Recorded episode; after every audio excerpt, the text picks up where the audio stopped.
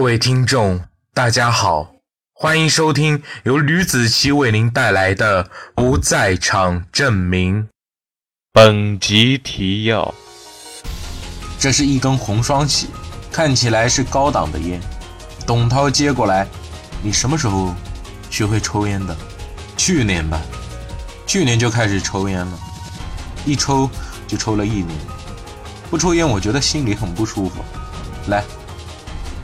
张广伦送火过去，董涛接过火，他伸出手，那是一双粗糙的手。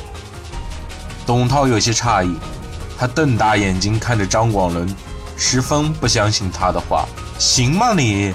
都成高帅富了，你看现在小女孩就喜欢你这种长得帅气又有钱的大叔。董涛摸了把啤酒肚，哎。你看我这个风采啊，都不解当年了。董涛死死地盯着张广伦，张广伦不动了，看着董涛。虽然他眼前有一块玻璃挡着，却始终是挡不住他眼中射出来的万丈光芒。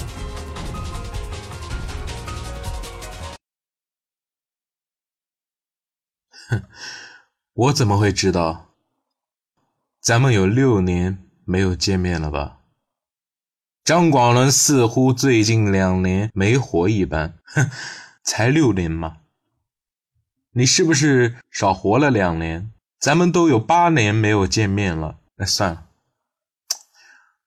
听段远说，你女儿失踪了，找到没有？董涛有些感慨。你好像是在你女儿失踪以后就辞职不干了吧？听说你寻求帮助无果，你为什么不找我？我关系可是特别多的，哪能麻烦你这个大忙人啊？张广能有些尴尬的笑了笑，哼，你说咱们都有八年没见面了，你怎么还和以前一样？你老了，哼，和以前一样精明能干的张广能一点都不一样。那个服务员，点菜。董涛打招呼，让葛慧来说了几个墙上写的小炒。你在这店里真的不碍事吗？吃得惯这店里的东西吗？张广伦有些狐疑地看着董涛。董涛以前可是很挑剔的人，这种三流的饭店从来都不会过目。人都要变的。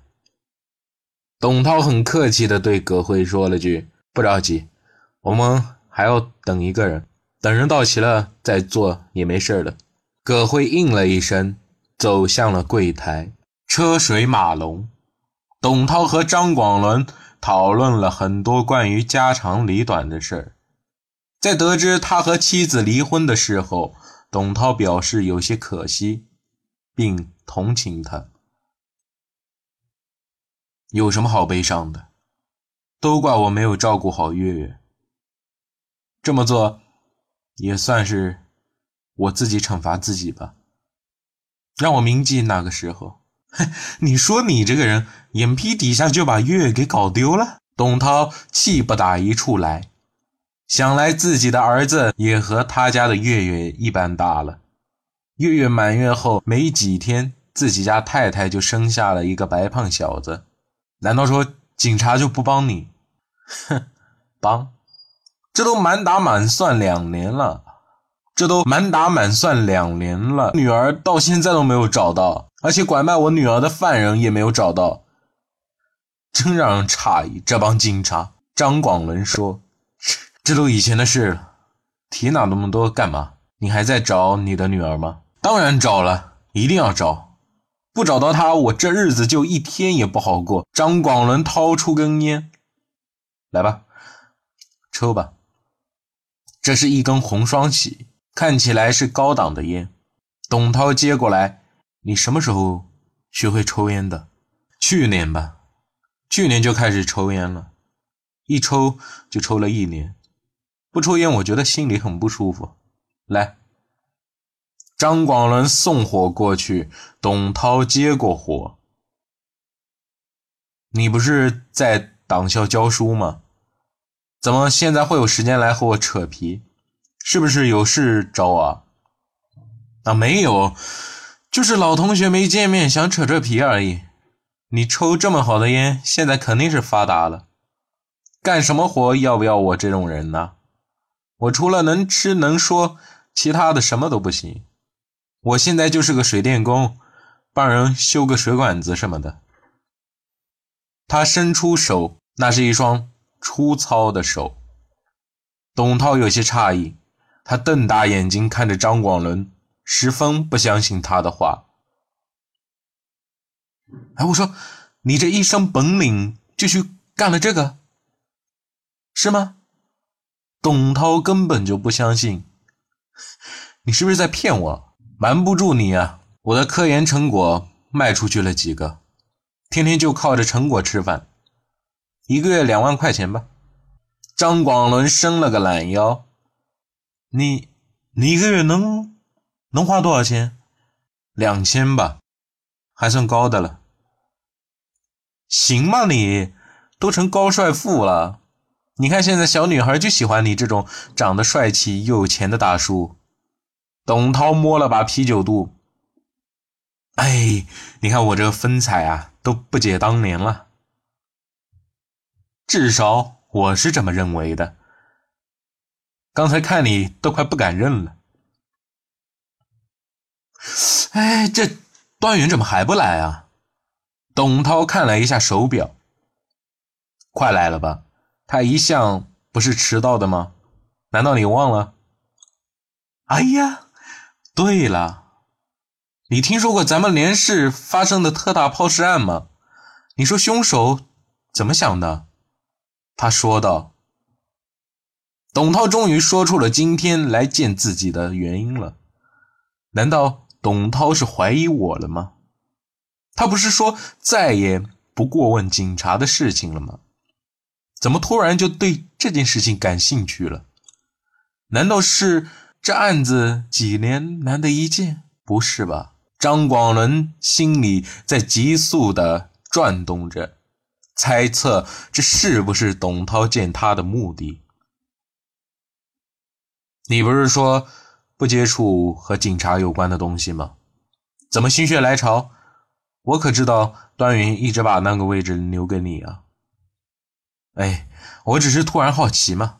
我问问你，他为什么要杀人啊？哎，老实说，其实我对这个案子啊也是挺有研究的。平时没事的时候就会看报纸啊，上面会有跟踪报道，就会猜测一下凶手大概的轮廓。他很有可能是警察的内部人员吧，也许是退了休的老警察什么的。也许啊，是我吧？你看我像不像？张广伦的语气略带自嘲。我想，肯定是你吧。董涛死死地盯着张广伦，张广伦不动了，看着董涛。虽然他眼前有一块玻璃挡着，却始终是挡不住他眼中射出来的万丈光芒。哼，哎，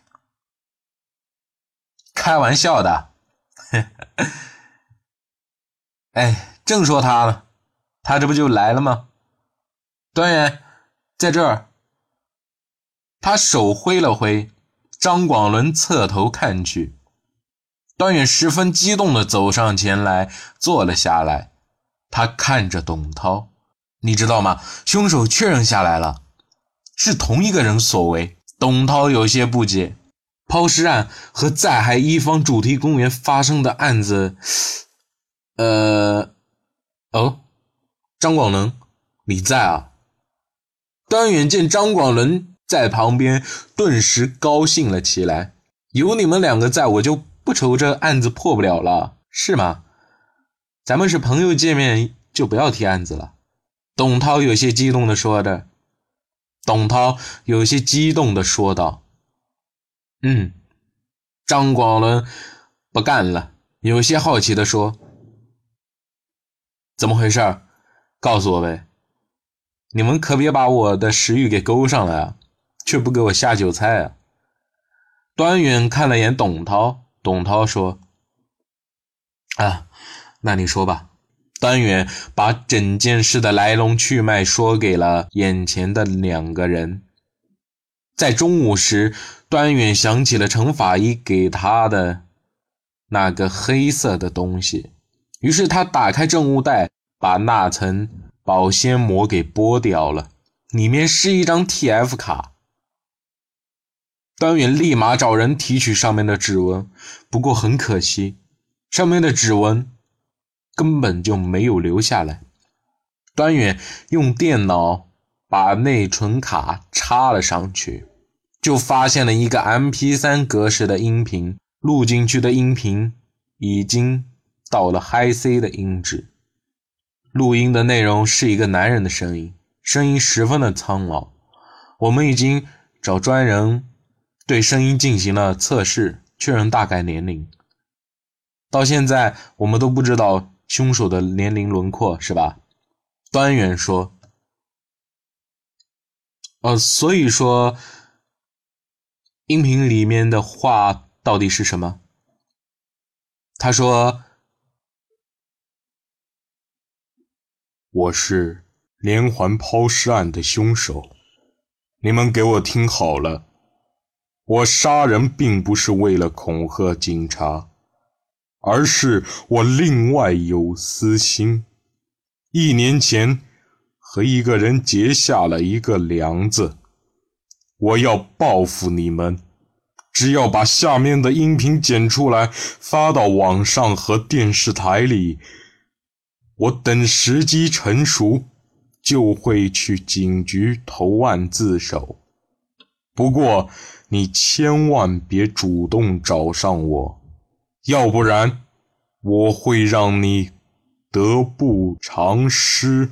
如果你不发布，我会继续杀人的。我说到做到。你打算把下面的音频给发出去吗？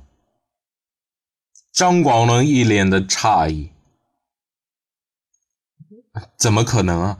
如果发不出去，我的警察局局长的脸该往哪搁？是吧？端远说到了这里，看了眼董涛。这事我就不想说了。我想凶手已经杀了四个人了，他也不怕杀第五个。你还是按照凶手的话，把内容都发布出去吧。咱们老战友见面，可别再谈论公事了。嗯，来，菜都上齐了，咱们吃菜喝酒。来来来。